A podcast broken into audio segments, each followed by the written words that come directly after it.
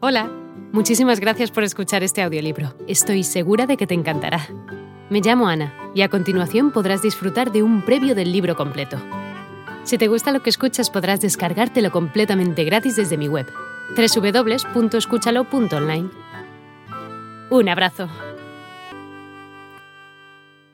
La gran polémica de nuestro tiempo es la tensión entre figurativismo y no figurativismo pictórico. Está claro que se trata de una polémica profana en la que no entran los entendidos ni los buenos aficionados. Pero la voz de la calle, la famosa Vox Populi, es un síntoma muy digno de tomarse en cuenta, no tanto por lo que dice como por la conciencia colectiva que representa. La conciencia colectiva de la que se excluyen los pocos entendidos en pintura prefiere el arte figurativo al arte abstracto o modernista de cualquier tipo. Esta preferencia no está fundamentada en valores estéticos, porque la mayor parte de la gente que protagoniza la llamada conciencia colectiva no entiende de estética. La gente prefiere el figurativismo porque entiende lo que le ponen delante de los ojos, aunque este entendimiento sea muy dudoso. Veamos esto con un poco de detalle. Lo que entiende la gente de un cuadro es el tema, la anécdota, que es precisamente lo que menos interesa al verdadero entendido. En todos los tiempos y con cualquier tema han existido buenos y malos pintores. El tema, el contenido narrativo de la obra pictórica, es indiferente para juzgar la pintura.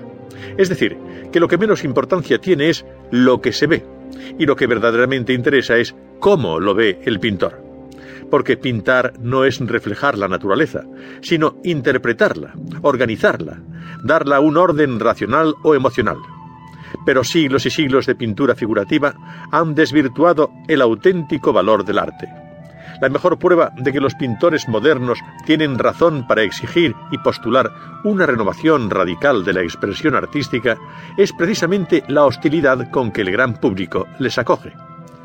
Con este desfavor, el público demuestra que ya no sabe ver pintura, que ya no se interesa por los verdaderos valores eternos de la pintura, que son la composición y el color, sino que se deja arrastrar por la sugestión epidérmica de la misma, a la que tan acostumbrado le dejó el siglo XIX.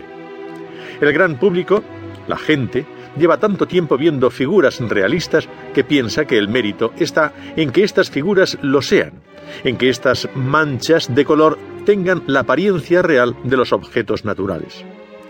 Esto es falso. Cuando un gran cuadro figurativo nos atrae, pongamos el caso de Las Meninas de Velázquez o La Bacanal de Tiziano, no es por el realismo con que están conseguidas sus figuras, sino por la espléndida composición con que están ordenados, por la organización que el pintor ha sabido dotar al conjunto, por los bellos colores hábilmente conjugados, etc. Si en vez de esos personajes pusiéramos otros, con la misma composición y colores, también nos gustaría. Lo de menos es el tema. Para los pintores tradicionales el tema era un pretexto. Todas las cosas y personas eran en realidad un pretexto para expresar su íntima convicción de la vida. Solo los malos pintores copian la realidad.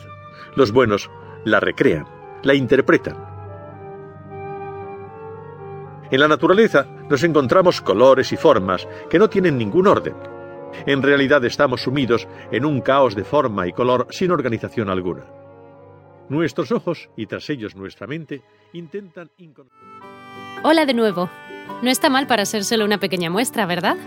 Si te ha llamado la atención, recuerda que encontrarás este audiolibro completo y gratis en www.escúchalo.online.